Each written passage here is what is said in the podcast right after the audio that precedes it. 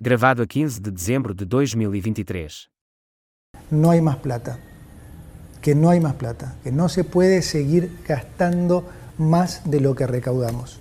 Amiguinhos, gostaram deste pequeno sonoro do Não Há Mais Plata? Não há mais plata, não há, não há. O que é que vocês acharam da declaração do novo Ministro da Economia argentino? Há uma coisa que me assusta crescentemente neste planeta. É eu concordar com aquele tipo de pessoas, supostamente de extrema-direita, que anarco-capitalistas, Exato. ou pelo menos pertencentes a coisas, e depois eu tenho que lhes dar razão, porque aquilo foi, o que ele fez eh, neste discurso foi uma lição de economia básica. Pronto, e isto assusta-me. Mas que não há mais plata, se calhar não é só na Argentina. Eu concordo com o Miguel, foi uma excelente aula de economia. É triste tenham que ser hum, este tipo de personagens que nos tenham que vir explicar como é que a economia funciona e como é que as coisas estão na Argentina. O E eu óbvio, vou, o óbvio, E de uma exatamente. forma muito didática, que era aquilo que nós dizíamos Exatamente. episódios, que eles falam uma linguagem muito simples de ser entendida e explicam as coisas de uma forma didática. Pronto. E eu tenho a dizer que eu vou começar a vender t-shirts com esta frase, porque realmente é uma frase icónica e poderá marcar o ano 2024 e também marca o ano 2023 a nível de economia. Não há plata em todo lado, no bolso dos portugueses, no nível mundial, portanto, fiquei de veras emocionado e interessado com os novos episódios na Argentina. Vamos lá ao que interessa, que vocês estão para aí a falar de coisas que eu não vi. O que interessa é as sondagens. Diz lá, Daniel, como é que foi a sondagem desta semana? Ah, e também quero saber. Bem, como vocês sabem, audiência, nós agora temos uma nova rúbrica. Todas as semanas temos uma sondagem que publicamos os resultados no episódio e a questão que nós colocámos à nossa audiência, ao nosso público, era em quem votarias para líder do PS? E as escolhas eram o Pedro, o que dá ghost no WhatsApp, o Carneiro, o da pronúncia estranha, o Adrião, também não conhecíamos, e a famosíssima Dona Josebete Faxineira no Palácio de Belém. Oh, Max, ele não E- consegue dizer o nome. Josabete, dona Josabete. Josabeta, Dona, Senhora Dona Josabete, foi o que eu disse. Agora ficou melhor. Então, vamos começar com 0%. O Adrião, eu sinceramente, eu ouvi falar dele na televisão, mas nem sequer sabia quem era a personagem. Teve zero. O Adrião também não conhecia. Fica a saber que é a terceira vez que ele apresenta-se como candidato à liderança do Partido Socialista. Daniel, não é? Daniel Adrião. Em segundo lugar, com 4%, ficou o Carneiro, o da pronúncia estranha. Quem escreveu essas hipóteses realmente é mesmo mau. O Carneiro, coitado do pobre Carneiro. Mas eu acho que ele ainda vai ter uma boa votação. Vocês não sejam assim Ah, mais. É verdade, para todos os efeitos, estamos a gravar isto antes de saber os resultados oficiais, uma vez que Sim. estamos a gravar uma sexta-feira, não se esqueçam. Não, mas isto eram os, o que é que os nossos, em quem é que os nossos ouvintes votariam? Eu não tenho nada a ver com Mas o Daniel estava a falar de quem é, quem é que achava que ia ganhar. Não sejam assim. Isto não é CNN. E eu venho dizer que em terceiro lugar, metam os tambores, ficou o Pedro, o que dá gosto no WhatsApp. Quem ganhou esta sondagem Mas com quanto é que o Pedro ficou? não se esque- 27%. 27. 27%. Não, E que dá ghost porquê? Porquê que dá ghost? Expliquem lá porque é que dá gosto. Porque recebe mensagens no WhatsApp e não responde. Como, por exemplo, indemnizações para, Alexandra, para a doutora Alexandra Reis, para a senhora engenheira Alexandra Reis, aliás. preparem os bolsos. engenheira. E os cheques. Bem, e com 69%, Meu Deus. é uma boa indicação, 6-9, a nossa queridíssima faxineira no Palácio de Belém. Eu já o tinha dito no anterior episódio que esta pessoa é indicada para governar o país. Nós só vamos sair do lodo se a só Dona Josabete estiver à frente dos destinos de Portugal. Parabéns mais uma vez. Lá está, lá está. Há o Chega com aqueles cartazes a dizer é preciso limpar Portugal, ela é faxineira, vai limpar. o- Estás a ver como há aqui uma associação da mulher ao Chega? Exato. Eu tenho vindo a dizer Sou isso. dona, sou dona Josabete, é incrível porque ela escreve declarações, eh, comunicados de Faz tudo. imprensa do Ministério Público, ela envia e-mails para cunhas médicas, ela faz tudo. Ela faz É tudo. Chega, Ela faz é, tudo. ele é, O é nosso, chegana. auditório, o nosso auditório tem claramente uma teoria qualquer da conspiração com os funcionários da limpeza do Palácio de Belém, mas pronto. Ou então sabe algo que nós não sabemos. Exatamente. Exato. Se souberem, mandem para o nosso queridíssimo e-mail do círculo. Tranquilacau do círculo. Tranquilacau, pronto. Ok, eles sabem Ponto todos. PT, que ponto sabem. Não, eu Ponto outro dia PT. perguntaram-me. É Dark Room, que é quarto escuro em inglês. Dark Room. Às vezes as pessoas não percebem. Exatamente. Nós, quando gravamos, também estamos num. Esquece-me, escuro, temos não é? heteros a ouvir-nos, é verdade. Pois eles não sabem o que é que isso é de um quarto escuro. Nós também gravamos aqui todos às escuras, à luz das velas, adoramos. E agora é tempo de chegar o nosso queridíssimo poluente genérico. Venha ele, venham, abram aulas.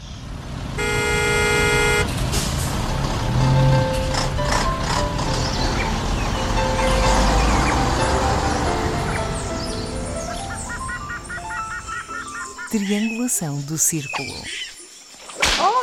Como é que vocês estão, queridíssimas amigas? Prontas para dar à língua? Contem Prontas para dar à língua. Aliás, eu estou muito admirado porque eu não sei como é que isto ainda está online depois daquele vergonhoso postigo do último episódio. Daquela parte Hum. final onde se falou de Cristo. Pronto. Eu recebi umas mensagens não muito abonatórias. Eu realmente devia estar embriagado. São vocês que puxam por mim, vocês são os culpados. Hum. Ou então também posso culpar a dona Josabete pelo sucedido, já agora. Eu quero um direito de antena. É verdade. Ai filha, então vamos lá. Metam-me lá esse e onde, é que nós, é estamos? Isto está caótico. Pois, é, mas, é, pois, Convidam os estagiários para serem os moderadores. Pronto, e é o que, que é o que se quer. Bem, mas realmente o Miguel tem razão. Antes de irmos para o nosso queridíssimo direito de antena, que já é famosíssimo aqui na triangulação, temos que nos apresentar, apresentar o episódio. E eu sou o vosso moderador de serviço no nosso episódio que é o centésimo, octagésimo nono episódio da Triangulação do Círculo. Eu sou o Daniel Rocha, estou de regresso à Almada, infelizmente, mas rapidamente vou sair e para a semana estarei num lugar diferente. E eu sou o Miguel Agramonte e estou também de volta a Aveiro. Hum. Eu sou o Max Pensador e estou de volta a Zurique. Ah, a vossa queridíssima Zurique. Olha, a verdade. senhora vai perder o direito a médico de família. Tenho cá, Hum. não faz mal. Max, tratei-te por senhora, não é misgendering, por amor de Deus. Não considere isto, não leve isto mal. Não é discurso de ódio. por senhora, não faz mal. A mim também. Eu sou uma bela de uma dama. E como eu estava a dizer, o Miguel fez um requerimento aqui à triangulação, direito de antena. Nós não sabemos de que é que se trata. É do Jurras, agora entramos na na época dos direitos de antena. Não faz falta. Os programas de direito de antena são, nos termos da lei, da responsabilidade exclusiva das organizações intervenientes.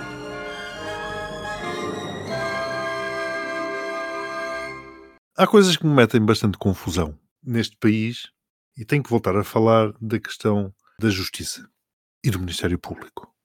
Acho que esta semana Rui Rio esteve muito bem naquilo que disse, nas declarações que fez, nas acusações e nos dedos que apontou. E, por outro lado, em relação a Galamba, que não nutre nenhuma simpatia minha, também há uma coisa que me mete muita confusão. Como é que uma pessoa pode estar a ser escutada durante quatro anos seguidos? Quatro anos! Pelo que eu sei, o juiz tem que renovar a autorização de escuta de cada seis meses. E o que eu me pergunto é como é que, por exemplo, ao fim de dois anos de escutas, em que um juiz já autorizou quatro vezes essas mesmas escutas, não se tendo descoberto nada, ainda se continua a escutar. Isto o que é que é? São escutas preventivas? É um novo conceito utilizado pelo Ministério Público? Ou um político, por ser político, ou quem quer que seja, agora passa a ser escutado permanentemente à espera que alguma coisa aconteça? Qual é que é o próximo passo que temos aqui para o nosso retângulo? É a polícia do pensamento? E para quando a responsabilização de agentes do Ministério Público? Porque pessoas das duas uma, ou cometem um erro ou não cometem um erro. E a pessoa, ao ser julgada, ser avaliado nessa situação, pode ser considerado culpado e, portanto, é um crime. E a pessoa que cometeu esse crime tem uma pena qualquer, vai para a prisão. Ou então foi por negligência. E se foi por negligência, ou é despromovido, ou põe-no a fazer outra coisa qualquer. Agora, esta impunidade constante e permanente em que vivemos é que não pode continuar. Portanto, tudo isto me deixa cada vez mais revoltado por não se fazer absolutamente nada. E já agora, em relação aos quatro anos, como é que um político é escutado durante quatro anos e não toma qualquer tipo de atitude? Como é que a sociedade aceita uma coisa destas. Não se vê uma vaga de fundo. Está o, o pobre do Rui Rio a lutar sozinho contra aquele monstro.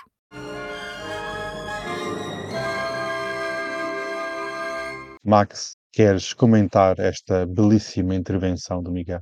Eu já estou meio entorpecido com estas questões do Ministério Público no país. Dá a sensação que nós estamos todos a chover no molhado, a ladrar à carroça, que nem cães ali, parece que isto não liga a ninguém, porque Bem, artigo 188 do Código Penal, a número 3. O órgão de polícia criminal que efetuar a interseção e a gravação de uma determinada conversa, nos termos da lei portuguesa, portanto, este referido artigo que eu disse, leva ao conhecimento do Ministério Público de 15 em 15 dias a partir do início da primeira interseção efetuada no processo. Ou seja, a polícia leva ao conhecimento do procurador, portanto, reduz a coisa toda a escrito, e depois o procurador nos termos do número 4 desse mesmo artigo que eu acabei por dizer, o Ministério Público leva depois ao conhecimento do juiz os elementos referidos que eu vos disse atrás. Ou seja, de 15 em 15 dias, se a lei for respeitada, uma equipa técnica que esteja por trás da necessidade de interseção e gravação de determinadas escutas, tem que oferecer, teoricamente, é de 15 em 15 dias que é dito, tem que oferecer razões ao seu procurador titular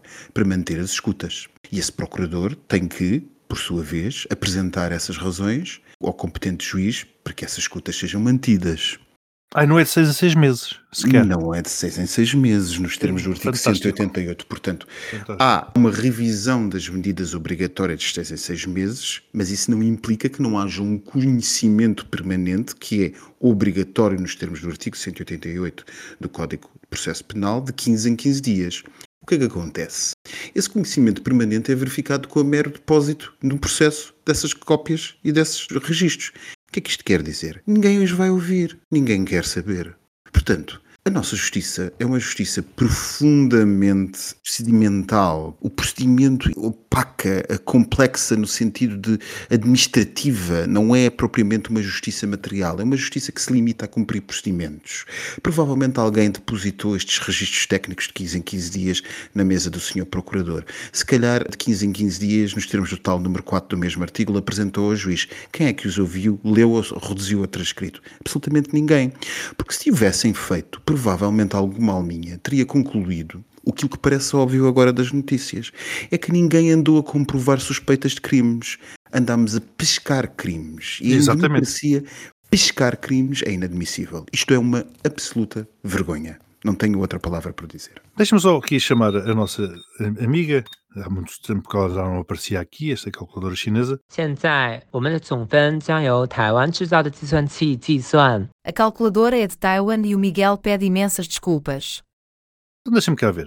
365, portanto foram vezes 4, portanto 4 anos, dá 1460 dias a dividir por 15 dias, significa que alguém depositou alguns, teria que ter disseste, depositado. teria que ter Ou teria depositado, que ter depositado. 97 vezes essas gravações. Houve pelo menos 97,3333 depósitos de informações. Não ser que não tenha cumprido o estabelecido no artigo 188, número 3. Eu não vou entrar por aí, não é? Longe de mim acreditar Não, não, que a investigação criminal Deus, portuguesa Deus. que a investigação criminal portuguesa não cumpre todas as normas. Longe Pois, de amor de Deus, não é isso que, não é isso que eu estou a dizer. Estou só a chamar a atenção porque fizeram 97,33 depósitos dessas gravações. Fica esclarecido. Eu nem vou dizer nada porque eu fiquei de boca aberta com esses números da calculadora. Esta semana vamos andar por terras europeias, vamos falar da Europa, vamos falar do mundo. Foi uma semana interessante, histórica, porque passados 659 eh, dias de guerra na Ucrânia, este dia eh, ficou histórico pela decisão do Conselho Europeu em abrir negociações formais de adesão à União Europeia com a Ucrânia e a Moldávia no primeiro dia de uma cimeira em Bruxelas, Charles Michel, o nosso queridíssimo amigo, escreveu na rede social X que a decisão na futura adesão da Moldávia e da Ucrânia é um sinal claro de esperança para o seu povo e para o nosso continente. A par destes dois países, a Geórgia, país do Cáucaso, e a Bósnia e Herzegovina ganharam estatuto de candidato e o presidente ucraniano e a presidente moldava descreveram este dia como histórico e uma luta pela liberdade. A meu ver, esta decisão foi um pouco inesperada. Representou um volte-face naquilo que estava pré-anunciado pelo primeiro-ministro húngaro Viktor Orbán, que chegou à cimeira a afirmar a impossibilidade de uma tal decisão uma vez que a Ucrânia, e segundo palavras do presidente Vítor Orbán, dizia que não cumpria as condições necessárias para a sua adesão, este mesmo presidente considerou de imediato que a abertura de negociações para a adesão da Ucrânia era uma má decisão para o continente e para a União Europeia. E vincando. Ainda assim foi à casa de banho e tomar café. Por sugestão vamos- do amigo alemão. Já vamos falar sobre isso. Sugestão, entre aspas. Sugestão ou obrigação, depende do ponto de vista. E Orbán vincou numa nota escrita que não iria participar na decisão e, à partida, toda a gente pensava que ia haver um veto por parte da Hungria e que não iam ser abertas as negociações formais com a Moldávia e com a Ucrânia. O primeiro-ministro António Costa falou realmente, toda a gente falou, num dia histórico, após o estabelecimento de um consenso para a abertura das negociações e sublinhou que os, os tratados prevêem que possa haver unanimidade, não estando na sala todos os Estados-membros. O Primeiro-Ministro também apontou que a Hungria não queria bloquear esta decisão, mas também não se queria associar à tomada de decisão por parte da União Europeia e considerou António Costa que foi uma solução elegante, foi o retirar-se da sala enquanto se deu início à votação para a adesão formal ou às negociações formais. Nesta mesma cimeira, neste mesmo dia, também foi aprovado um novo pacote de ajuda financeira à Ucrânia, no valor de 50 mil milhões de euros, mas sem mencionar qualquer envio de armamento. Isto numa altura que a contraofensiva ucraniana marca passo, o presidente ucraniano viaja pelo mundo em busca de apoio político, dinheiro e armas, e ao mesmo tempo no Congresso norte-americano se debate um novo pacote de ajuda à Ucrânia, o que tem sido uma negociação difícil e nada garante que haja uma aprovação deste novo pacote, quer de ajuda financeira, quer de novos envios de armamento. E é de re- relembrar que os Estados Unidos são, neste momento, um dos maiores contribuidores em envios de armamentos para a guerra na Europa e também não queria deixar de hum, finalizar esta exposição sem o relembrar que a União Europeia, a própria União Europeia, prometeu entregar um milhão de munições até março de 2024 para a guerra na Ucrânia, o que será praticamente impossível de cumprir, mas não houve nem sequer uma palavra sobre este assunto e não me querendo aqui alongar na minha exposição e querer devolver a palavra ao- aos companheiros de podcast, primeiro gostava de saber qual é que é a vossa opinião sobre o início destes processos de negociação formais com a Moldávia e a Ucrânia e também o estatuto de candidato da Geórgia e da Bósnia e segundo, se vocês consideram que estas futuras adesões à União Europeia é realmente em prol da liberdade ou realmente a União Europeia quer conquistar novos mercados para os seus produtos europeus? Max, tu tomaste nota de tudo? Não. Eu posso relembrar durante o não, episódio. não, não, não, não, não, não, não. O Daniel faz aqui umas viagens. Meu Deus, vamos lá. Estas coisas do, do senhor Urbano dá uma sensação de que, uma vez mais, assistimos ao vivo e a cores ao concurso de tudo se vende e tudo se compra. Porque, na verdade, ele saiu da sala para ir tomar o café ou para ir à casa de banho, ou o que quer que foi.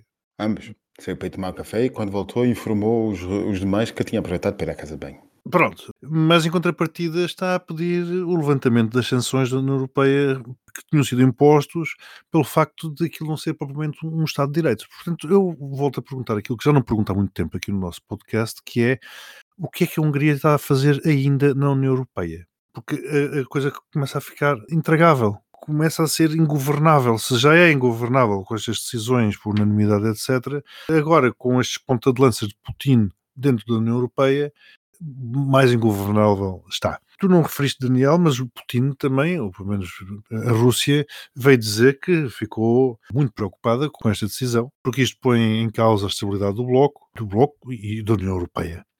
Portanto, temos a Rússia preocupada porque a União Europeia poderá ficar bastante estabilizada também com a eventual entrada da Ucrânia, mas também da Moldávia. Se há aqui algum interesse, como o Daniel estava a dar a entender, económico, comercial, pois claro que há. Há esses e há muitos mais. Mas eu tenho que voltar ao Orban, porque tenho uma fixação com aquele senhor. Ele eh, diz que a Ucrânia não está pronta para entrar porque ainda há muita corrupção naquele Estado. Diz o senhor Orban numa Hungria que não tem qualquer tipo de corrupção. Mas ele disse ainda que a Hungria era o defensor, julgo que foi algo do género dos países que ainda vão tendo bom senso. Portanto, se aquela extrema-direita que vamos vendo por todo lado tinha o conceito de pessoas de bem, portugueses de bem, brasileiros de bem, norte-americanos de bem, agora lançou o conceito de países de bem ou países com bom senso. Achei interessante. Quanto ao Zelensky, hum, não sei se terá sido a melhor jogada. Levantou problemas em Cabo Verde, porque foi se encontrar com o Primeiro-Ministro, umas grandes confusões, mas depois, mais do que isso, aquilo que me chocou foi aquela viagem à Argentina de Milei. Não sei, eu entendo que ele esteja em desespero, porque, como tu disseste, há aqueles cortes do Congresso norte-americano, a Ucrânia está, enfim, em muitíssimos maus lençóis. Acho que Zelensky tem que ter cuidado com a escolha dos seus aliados, entre aspas. E não me parece que agentes que fazem o jogo de Putin sejam os aliados mais indicados. Quem seriam? Quem seriam os aliados mais indicados de ah, os, os, aliados mais indicados de Zelensky? Olha, seria a União Europeia, se funcionasse. Se funcionasse. Claro. Não funcionando são os ingleses. A, funcionar, a, a União Europeia nem sequer consegue pôr de pé um caminho nada, nada. De 16 milhões, 16 não, 160. 16... Não, e repara, não consegue pôr de pé uma vez mais, Max, porque volto ao Orbán. Porque ele está contra o facto daquele valor, acho que são 50 milhões ou o que é que é, sair do orçamento da União Europeia. Então a única maneira é tirá-lo. A única maneira é tirá-lo. Só há golpe. Isso é um golpe de Estado. Como é que a única maneira é tirá-lo o quê? Tirá-lo. Mas tirá-lo a quem? Ao Orbán? Tirá-lo ao Orbán, que lá está. Mas a questão é, eu tenho a impressão que não está previsto nos acordos, não sei se é são de Lisboa ou do que é que sejam, a expulsão, entre aspas, de um Estado-membro. Mas está prevista a suspensão. Então, e a suspensão, também está prevista a suspensão de voto? Eu acho que sim. Como é que vocês consideram que a União Europeia, horas antes ou um dia antes da votação nesta cimeira do Conselho Europeu, tenha entregue um cheque de 10 mil milhões de euros à Hungria? Acham que houve aqui um suborno? Foi a compra que eu referi. Foi aquele dinheiro que ficou suspenso, que a Hungria não recebeu, porque a União Europeia achava que eles não estavam a cumprir os trâmites, chamamos assim, de um Estado de Direito. Essa foi a compra. Não é suborno nenhum. É o levantamento das sanções. E agora o Orbán vem dizer que quer o dinheiro todo, não é só parte. Como é que tu vês, Max, estas novas adesões uh, à União Europeia? Consideras que, primeiro, o Bloco Europeu está preparado para absorver a Ucrânia e a Moldávia? E como é que tu vês, por exemplo, a reação do estatuto de candidato da Geórgia, como é que achas que os russos podem reagir eh, perante este cenário? O estatuto de candidato da, Geórgia é um estatuto que só pesa por eh, atrasado, porque se há povo que tem estado a bater-se por este estatuto, Aliás, diga-se passagem, os ucranianos e os georgianos são as reservas de ânimo pelo projeto europeu. Estão nas duas capitais, estão em Tbilisi, estão em Kiev. As pessoas lá saíram às ruas. Nós vimos as pessoas nestas semanas, na sequência, nestes dias, na sequência do anúncio oficial da Comissão Europeia, saírem às ruas para celebrarem a possibilidade de passarem a ser candidatas, atenção, a possibilidade de passarem a ser candidatas. É o que se passou na Geórgia, como disse, na, em Tbilisi, mas também em Sarajevo, na Bósnia-Herzegovina.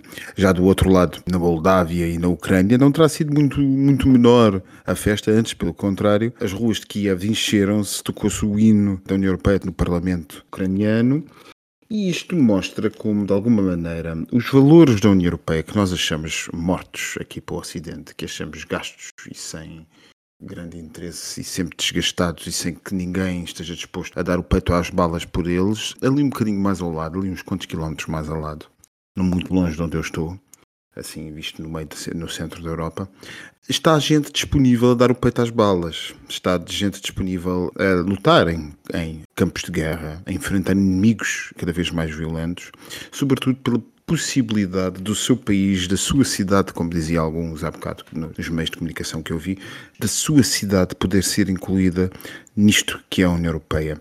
Isto é um ganho enorme, é um potencial enorme, é um apelo que as nossas estruturas, as nossas maneiras de ver a sociedade, a cultura, a liberdade, tudo mais, todos os nossos princípios fundadores da União Europeia ainda apelam. Saber que eles apelam ainda a alguém é incrível.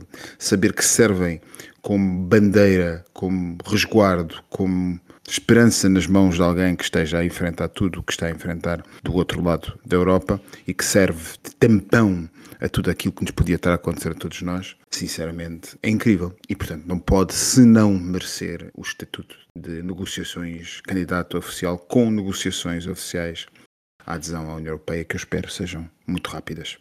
Eu lanço aqui o desafio que é, em 2008, quando se começou a falar que a Geórgia poderia aderir à NATO, ao bloco militar, Putin iniciou uma guerra contra esse país, que ainda hoje sofre consequências dessa guerra de 2008, e vocês acreditam que estes estatutos, estes novos estatutos de candidato podem desencadear alguma retaliação perante, por exemplo, a Moldávia ou mesmo a Geórgia? Retaliação a lá Putin vai sempre haver, não sei se será deste modo. Não num modo militar de invasão ou de ataques, mas pode aqui haver algum tipo de retaliação. E vocês Sim. acreditam que o Bloco Europeu vai conseguir, isto vai demorar, estes processos de negociação vão demorar longos anos. Eu sei que há muitos europeus que gostavam que a Ucrânia entrasse dentro de poucos anos, mas eu, na minha singela opinião, acredito que isto pelo menos 10 anos vai demorar, quer para a Moldávia, quer para a Ucrânia. E mesmo assim, perante os desafios internos que estão a acontecer dentro do Bloco Europeu, com o crescimento da extrema-direita, com os extremismos e com as dificuldades dentro do Bloco, acreditam que há espaço para absorver estes países e especialmente uma Ucrânia que poderá ter um peso gigante dentro do seio da União Europeia. Não é como Portugal, não é como Malta, é um país gigante, é um país que faz fronteira com muitos outros países e tem uma população também elevada. Como é que vocês veem este equilíbrio de forças, esta absorção para dentro do Bloco Europeu? Isto é um tema muito vasto, é um tema muito complexo, também por esses fatores que tu referiste, pela dimensão da Ucrânia, etc. E por aquilo que o Max também referiu. Eu diria que nós, no modelo que temos atualmente eh, da União Europeia, dificilmente conseguiremos absorver muitos mais candidatos. Aliás, outro dia estava a ver uma sondagem que dizia que havia grandes dúvidas por parte da população da atual União Europeia em relação a se alargar muito mais esta mesma União. Portanto, eu acho que no modelo, ou com base neste modelo, que já se vê que, é, que também é impraticável, volto ao Sr. Orbán, é impraticável estarmos a decidir tudo por unanimidade, dificilmente conseguiremos ter mais Estados. E, portanto, o tratado, o famoso Tratado de Lisboa tem que ser reformulado. Isto tem que, se é para trazer mais Estados, isto tem que levar uma reviravolta. Também concordo que não é amanhã que os novos Estados entrarão, tudo isto é um processo complexo. E estamos a falar também de reviravolta na Europa, pois esperemos pelas próximas eleições europeias, porque já veremos a reviravolta que isto vai levar. Não sei, eu começo a ver a União Europeia da forma como está com os dias contados. O próprio presidente Macron dizia hoje que esta situação que a Hungria estava a disputar vinha a colocar um dos maiores desafios à existência da União Europeia nos últimos tempos. E vamos ver, vamos ver no que é que isto dá, vamos ver no que é que isto acaba. Se a Ucrânia perder a guerra, como infelizmente, dizer, não é o meu desejo, mas como é aquilo que as probabilidades indicam, já estou como diz o Max, pois então aí preparemos-nos porque no dia seguinte acaba a União Europeia. Vocês acreditam mesmo, e o Max aqui também para puxá-lo para a conversa, que existe a possibilidade, e nós temos visto como ocorreu esta semana, a falta de apoio militar, económico e por vezes político, acreditam que a Ucrânia poderá perder a guerra? É uma possibilidade real? Acredito que há possibilidade séria de a Ucrânia perder a luta. Os passos nas, nas últimas horas, em sítios como Avdika e toda essa zona, flanco leste do país, mostram-nos que os russos estão numa nova contraofensiva, uma contraofensiva que está a ser dominada, mas, por exemplo, a Abdica, os ucranianos estão rodeados de todas as partes, exceto uma, e estão claramente subapetrechados de meios de combate aos russos, porque os canais de abastecimento ocidentais têm falhado nos últimos dias e, como tal, os ucranianos não estão a receber aquilo que precisam. Portanto, há aqui a conjugação de um efeito pernicioso e um infortúnio do lado ucraniano, que é os seus aliados não estão a entregar à velocidade que deviam o que prometeram entregar. As razões seriam um outro podcast para debater, mas o que é facto é que não está a acontecer.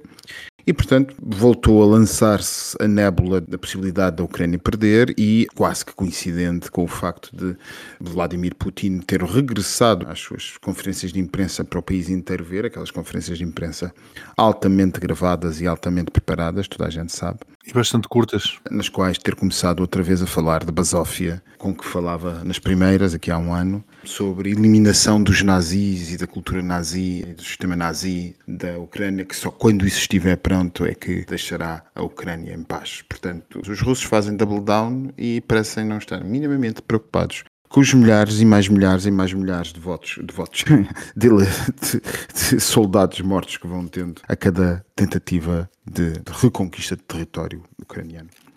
Instala-se um novo inverno em 2023. Este inverno vai ser preocupante. Vamos ter um segundo inverno e 2024 vai ser, vai fazer o 2023 parecer uma menina. E já agora, Max, repara que se a Ucrânia perde a guerra, não há qualquer adesão da Ucrânia à União Europeia. Eu, Por acaso acho interessante este parâmetro. A União Europeia já decidiu abrir as negociações com a Ucrânia, assumindo que a Ucrânia ganha a guerra, porque são nessas condições é que ela poderá entrar na União Europeia.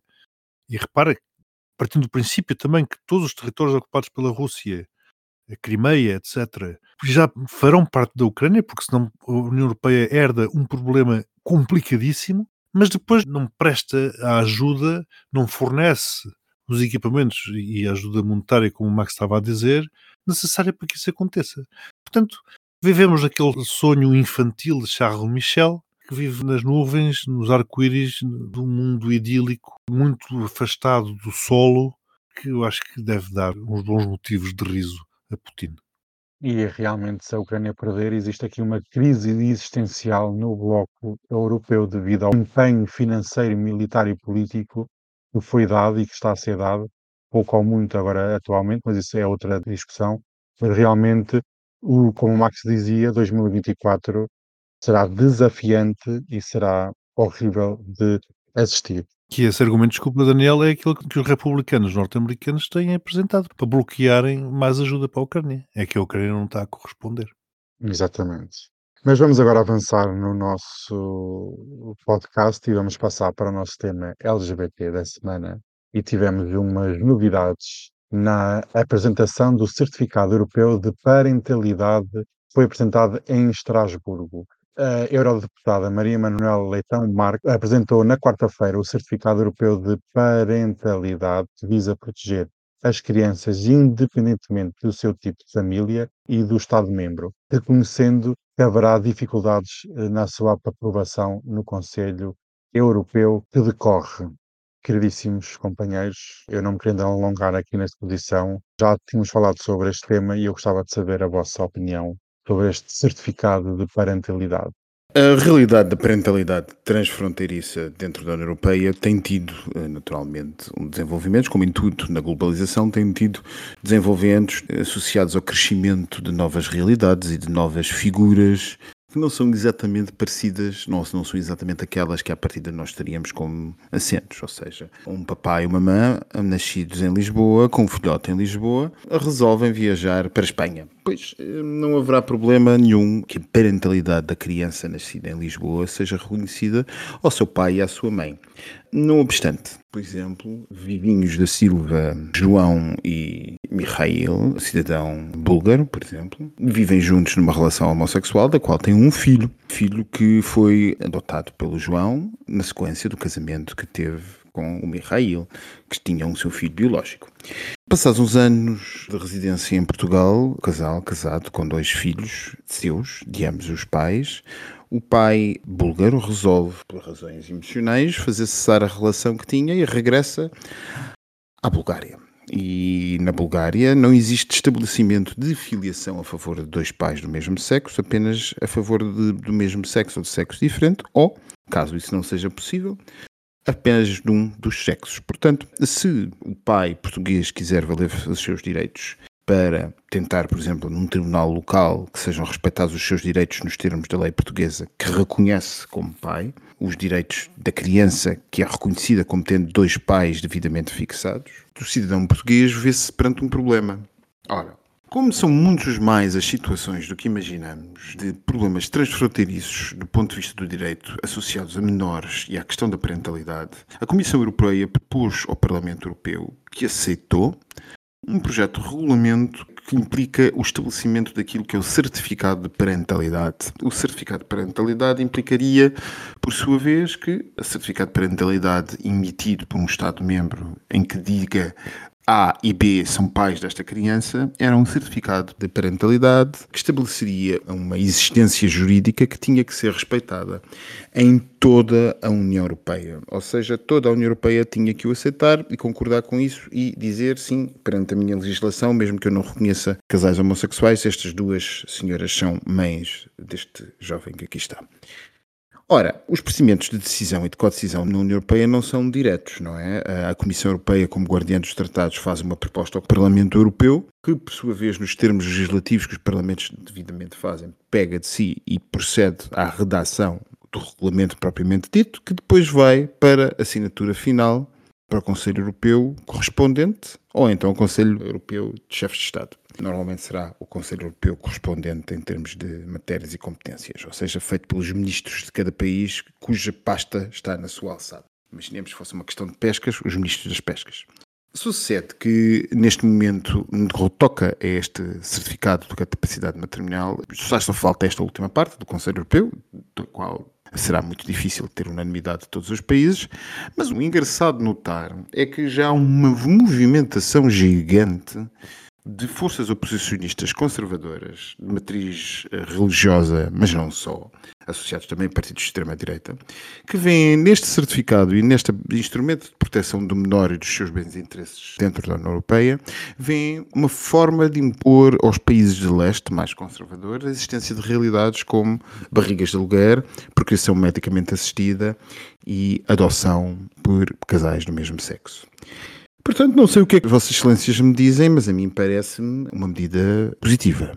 E vamos ver se ela passa ou não no Conselho Europeu. Bem, já falei tanto neste episódio que não tenho muito também a acrescentar àquilo que o Max disse. Naturalmente que vejo a medida como uma medida extremamente positiva.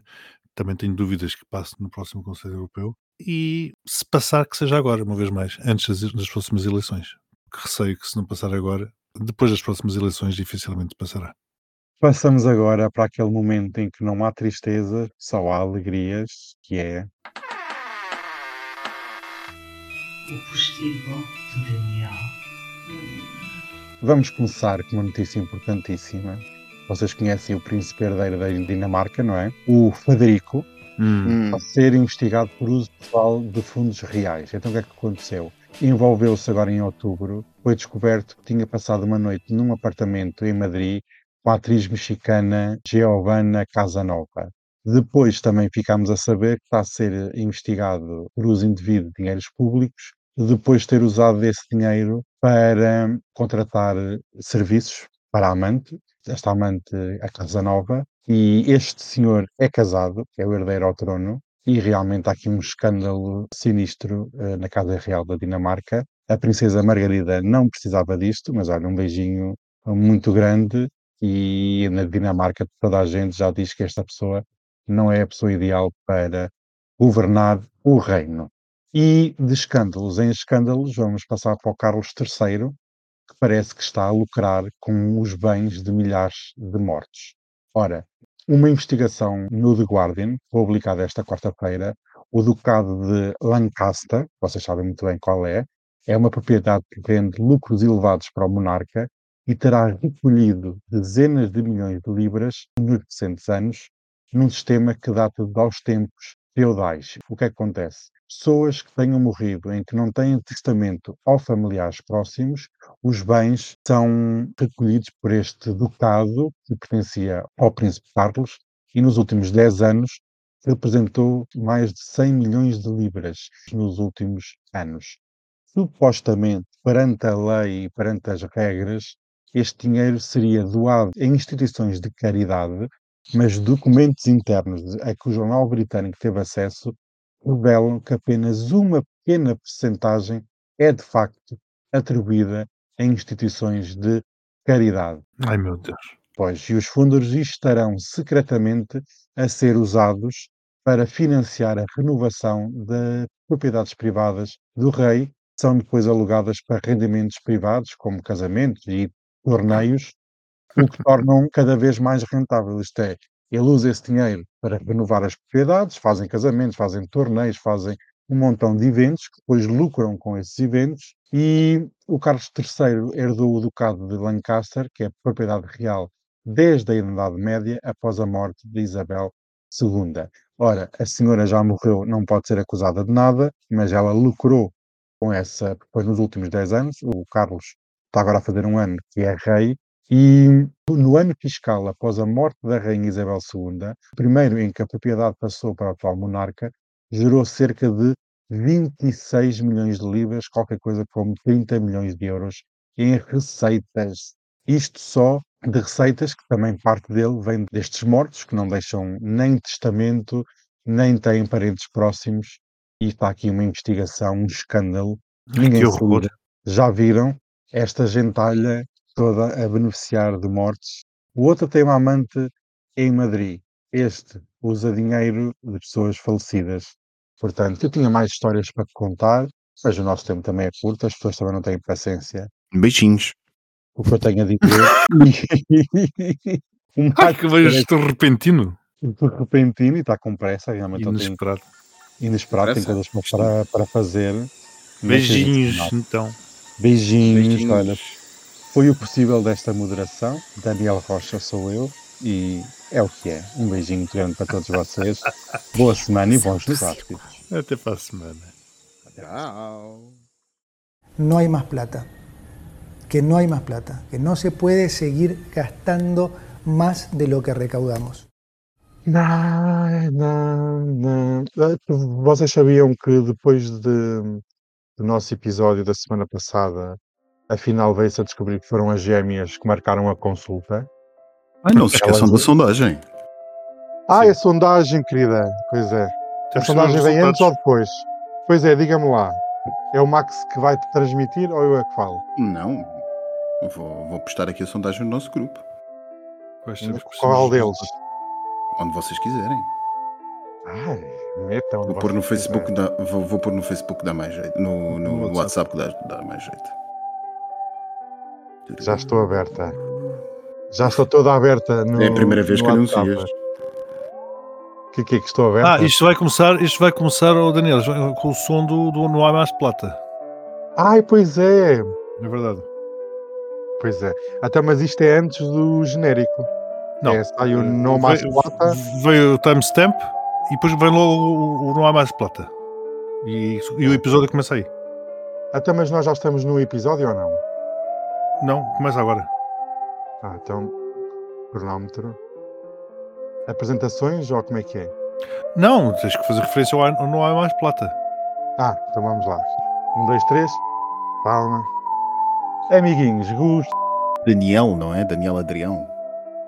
E o Daniel fugiu. Oh meu Deus.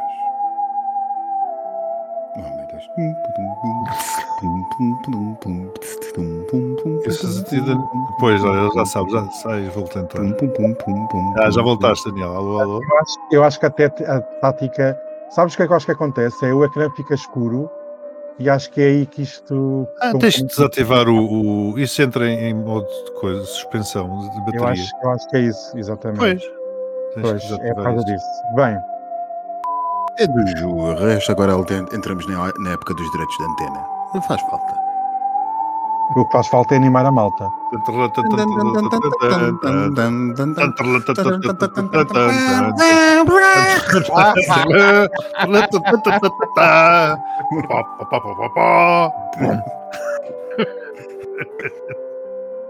Bom, camaradas. Nós, na Associação de Desrotização de Movimento da Beira, achamos que. Uh, isto era o outro, aquele que o João gosta muito. Lá, o dessa. Vamos lá.